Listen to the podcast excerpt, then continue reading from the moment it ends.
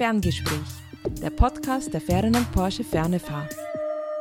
Herzlich willkommen zu einer neuen Folge des Ferngesprächs. Heute bei mir zu Gast ist Karina Herndler. Sie ist Alumna der Fernefahr und erzählt uns heute ein bisschen was über ihren Werdegang und über ihre Erfahrungen im Studium. Herzlich willkommen. Hallo, vielen Dank für die Einladung. Sehr gerne. Liebe Karina, die erste Frage gleich, die mich brennend interessiert.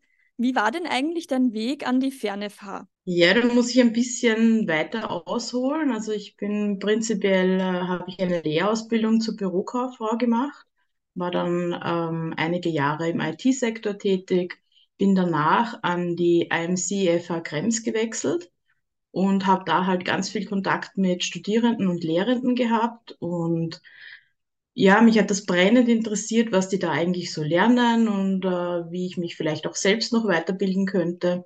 Wollte aber meinen Job nicht aufgeben und habe dann nach Möglichkeiten gesucht, wie ich denn meinen Job und Studium kombinieren kann.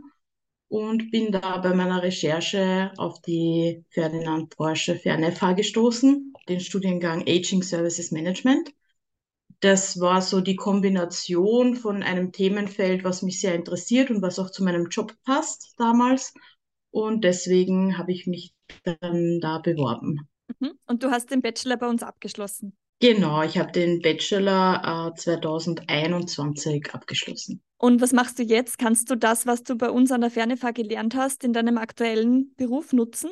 Ja, also ich konnte die Inhalte und das, was ich gelernt habe, sowohl bei meiner Tätigkeit dann noch an der FH äh, in Krems nutzen, als auch jetzt. Ich bin seit Juni diesen Jahres bei der Caritas St. Pölten beschäftigt äh, im Bereich Personal- und Organisationsentwicklung. Hier haben wir natürlich auch mit ganz vielen Berufsgruppen aus dem Gesundheitswesen zu tun, mit ganz vielen mm, Managemententscheidungen. Und da kommt mir das, was ich während meiner Bachelor-Ausbildung gelernt habe, sehr zugute. Welchen Einfluss haben die Erfahrungen, die du im Fernstudium gemacht hast, auf deine persönliche und berufliche Entwicklung gehabt? Die haben sich massiv auf meine persönliche Entwicklung ausgewirkt. Äh, während meiner Zeit, wo ich den Bachelor an der Fernefahrt gemacht habe, und durch meinen beruflichen Werdegang konnte ich einfach sehr viel an Selbstvertrauen gewinnen, äh, Selbstbewusstsein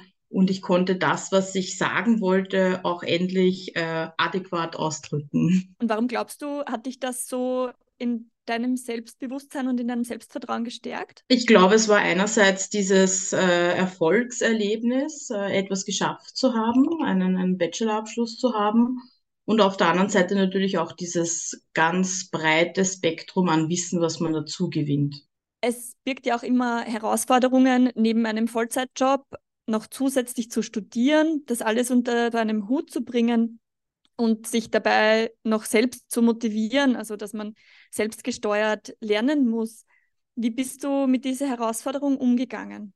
Ja, ich bin zum Glück allgemein ein sehr strukturierter Mensch. Das ist mir sehr zugute gekommen bei allen meinen Fort- und Weiterbildungen. Es braucht schon eine gewisse Konsequenz und eine Fähigkeit, sich selbst zu strukturieren und zu organisieren, damit man das alles unter einen Hut bekommt. Das heißt, das ist einer der Hauptpunkte, der wichtig ist, dass man eine gute Struktur hat und alles gut durchgeplant ist? Für mich war das definitiv ein ganz großes Hauptthema während des ganzen Studiums. Ich habe immer darauf geachtet, dass ich mir schon zu Beginn eines Semesters einen Plan erstelle, wie ich wo was zu tun habe, wann ich welche Aufgaben abgeben muss, wann welche Prüfungen stattfinden. Und nach diesem Plan bin ich dann eigentlich immer vorgegangen und habe mich ganz, ganz strikt daran gehalten. Wie genau kann man sich diesen Plan vorstellen? Ja, also für mich war das ähm, ein Excel-Plan. Zu Beginn jedes Semesters hat man ja eine Präsenzphase an der FernFH, wo schon mal der erste Input aus einzelnen Lehrveranstaltungen kommt. Da erhält man da auch dann auch die Infos, was ist zu tun, bis wann hat man Zeit, etwas zu erledigen, welche Aufgaben sind das und wann findet die Prüfung statt. Das habe ich alles in mein Excel eingetragen habe mir dabei auch Notizen gemacht, was denn da genau zu erledigen ist, also wie die Aufgabenstellung ist, zum Beispiel welche Kapitel für die Prüfung relevant sind und so weiter. Das hat man zum Glück an der Fernefahr sehr rasch erfahren, damit man sich gut organisieren konnte. Während des Lernens habe ich diesen Plan dann auch immer weiter adaptiert, wenn mir etwas aufgefallen ist, was noch interessant wäre, was noch wichtig wäre, dann habe ich das noch ergänzt und nach diesem Plan bin ich dann vorgegangen. Ich habe keinen zeitlichen Plan gehabt, wie ich denn jetzt meine Woche gestalte, also wie viel Zeit ich fürs Lernen verwende, wie viel Zeit ich für Aufgaben verwende. Mm, das habe ich doch eher flexibel gehandhabt, je nach Arbeitsaufwand und privaten Terminen.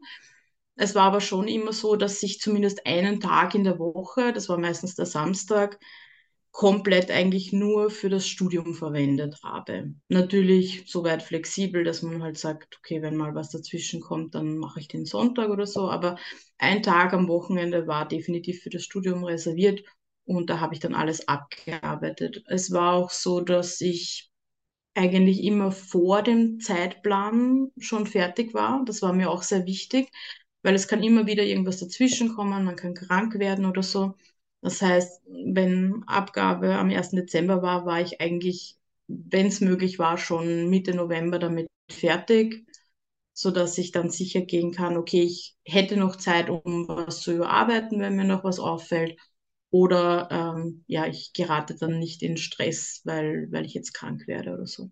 Es gibt ja nicht nur Herausforderungen, sondern auch definitiv Vorteile, wenn man daran denkt, dass man ein Fernstudium absolviert. Was waren für dich die größten Vorteile während des Fernstudiums? Für mich waren definitiv die Vorteile eben der Wissensgewinn, den ich durch das Studium äh, hatte. Das konnte ich einfach auch im beruflichen Setting gut nutzen. Und es hat eigentlich gegenseitig beim Lernen sehr geholfen. Auf der einen Seite waren die theoretischen Inputs aus dem Studium und auf der anderen Seite die sehr praxisgeleiteten Sachen im Berufsalltag.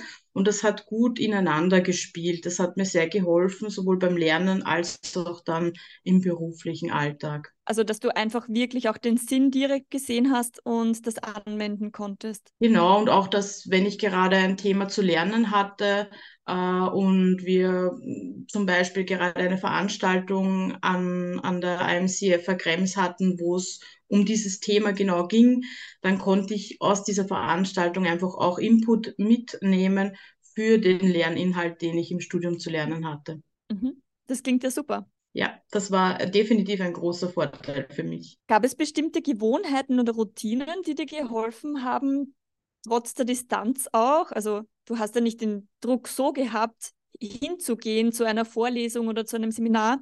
Also dass du wirklich in der Distanz selbst gesteuert motiviert bleibst? Gab es da etwas, das du genutzt hast? Ja, also wie schon erwähnt, äh, ich habe mir jedes Semester zu Beginn einen Plan gemacht, äh, der ganz wichtig für mich war und an den ich mich gehalten habe.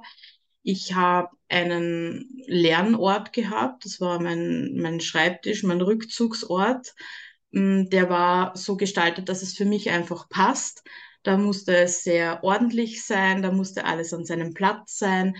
Und vor allem musste es sehr ruhig sein. Ich konnte nur lernen oder konzentriert arbeiten, wenn es sehr ruhig ist. Ich habe mir auch meine digitalen Unterlagen sehr gut strukturiert, habe mir auch am Laptop eben äh, verschiedene Ordner gemacht, habe da alles äh, nach Semester und Lehrveranstaltungen sortiert. So hat das eigentlich wunderbar funktioniert. Ich habe, wenn eine Lehrveranstaltung gestartet hat, äh, haben wir ja immer wieder Skripten bekommen und so weiter. Da war meine Routine, dass ich das durchlese, dass ich mir nebenbei schon Notizen mache, um das Wichtigste für mich herauszufiltern. Habe diese Notizen dann auch weiter noch angereichert mit Mindmaps und Grafiken, um mir das alles ein bisschen visuell darzustellen. Und habe dann zusätzlich eben noch weiteren Input gesucht. Wie schon erwähnt, eben äh, wenn jetzt irgendwie im Arbeitskontext äh, die Thematik aufkam, dann habe ich da was mitgenommen oder ich habe mir auf YouTube irgendwelche Videos angeschaut. Also äh, ich habe mir da sehr viel weiteren Input geholt, um den Lernstoff auch gut verstehen zu können. Und das war so eigentlich meine Routine, die ich immer bei, bei allen Themen gehabt habe. Mhm, das klingt super. Also da bist du wirklich, glaube ich, ein Vorbild für viele. Ist sicher sehr hilfreich, wenn man da so gute Strategien hat, mit denen man arbeiten kann. Oft ist es ja auch so, dass man voneinander lernt, also von Mitstudierenden oder von Lehrenden. Jetzt ist es aber so, dass im Fernstudium man ja nicht ständig Kontakt zu ihnen hat, physisch. Wie bist du damit umgegangen? Wie bist du trotzdem in Verbindung geblieben? Ja, es wurde einerseits von der Fern-FH sehr gut gefördert im Studium, dass wir immer wieder Gruppenarbeiten machen mussten. Wir haben sehr viel über Teams und Zoom äh, organisiert. Wenn es möglich war, haben wir uns auch persönlich getroffen, wenn alle Studierenden nicht so weit voneinander entfernt wohnten. Natürlich habe ich auch den Arbeitskontext als Austausch genutzt. Also ich hatte sehr viel Kontakt eben mit Lehrenden aus anderen Gesundheitsberufen und, und konnte da viel Input für mich mitnehmen. Gab es eine Situation oder ein Erlebnis, das dir besonders in Erinnerung geblieben ist? Ja, es gab eine Situation, die mir sehr in Erinnerung geblieben ist und äh, die mich auch persönlich sehr wachsen hat lassen. Es gab im zweiten Semester eine Lehrveranstaltung, die mir Kopfzerbrechen bereitet hat und dementsprechend schlecht ist dann auch meine Prüfung ausgefallen. Und das war so das erste und einzige Mal im Studium, wo ich einen zweiten Antritt zu einer Prüfung hatte. Und als ich eben diese negative Note auf meinen ersten Antritt bekommen habe, da war ein großes, großes Motivationstief. Und da war ich auch in meiner Emotion so weit, dass ich gesagt habe, ich schmeiß das alles hin, ich kann das nicht. Das war eine Situation, wo ich dann für mich einfach nochmal grundlegend darüber nachgedacht habe, warum mache ich das? Wie kann ich das jetzt besser machen? Wie kann ich das anders machen, damit mir sowas nicht mehr passiert? Und habe da eigentlich nochmal grundlegend meine Strategie verändert und mein Denken verändert und bin da über mich herausgewachsen sozusagen und habe diesen zweiten Antritt gemacht, habe den dann auch geschafft und so ein Fauxpas ist mir dann nicht mehr passiert. Also warst du vor diesem Erlebnis nicht so strukturiert und hast du es dann, weil du gemeint hast, deine Strategie hast du geändert? Ich war davor schon auch strukturiert, aber nicht so, wie ich es danach äh, gehandhabt habe, ja. Also das mit Pläne machen und ähm, To-Do-Listen und so, ja, das bin prinzipiell ich, das habe ich auch davor gemacht, aber dann nochmal das Vorgehen, den Lerninhalt nochmal anzureichern mit Input von außen, mir auch Hilfe zu holen, wenn ich mal wo nicht weiter weiß und so. Das, das musste ich mir dann erst aneignen nach diesem Erlebnis, ja. Nach dem Bachelorabschluss bei uns Hast du da die Lust auf Studium bzw. Fernstudium komplett verloren oder gibt es da für dich noch einen weiteren Weg? Ich habe die Lust und den Spaß noch nicht verloren und habe dann im September 2021 direkt nach meinem Bachelorabschluss äh, entschlossen, noch einen Master anzuhängen.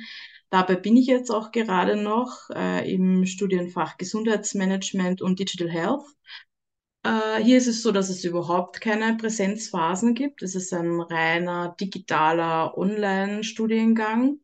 Und es ist auch nicht so, dass wir direkt alle im September gemeinsam starten. Das heißt, es gibt kein so ein Kohortengefühl, so wie es an der Ferne-FH ist. Es ist jeder sehr auf sich gestellt und das hat natürlich Vor- und Nachteile. Auf der einen Seite bist du halt sehr individuell. Du kannst dir für manche Dinge mehr Zeit nehmen, bei manchen Dingen kannst du schneller agieren je nach Belieben oder nach Können. Du kannst dir alles selbst einteilen, du hast keine fixen Prüfungstermine. Das heißt, du kannst sagen, okay, ich bin jetzt sattelfest in einem Thema und entscheide mich spontan dazu, am Sonntag um 20 Uhr eine Prüfung zu machen. Das ist natürlich sehr praktisch. Auf der anderen Seite fehlt halt auch jeglicher Druck. An der FernFH war es halt trotzdem so, dass Präsenzphasen bedeutet haben, bis dorthin muss ich so und so gut vorbereitet für eine Prüfung sein. Bis dorthin muss ich das und das fertig haben. Das fehlt jetzt im Master ganz. Und das macht natürlich das Dranbleiben und die Motivation nochmal zu einer größeren Herausforderung. Deine persönliche Einschätzung für dich persönlich, welche Form des Studiums fällt dir leichter? Brauchst du das, dass du mit Kommilitoninnen Kontakt hast oder kommst du auch mit dem komplett digitalen gut zurecht? Ich komme mit dem komplett digitalen und individuellen sehr gut zurecht. Bin jetzt auch schon bei meiner Masterarbeit angelangt und werde hoffentlich Anfang nächstes Jahr damit fertig werden.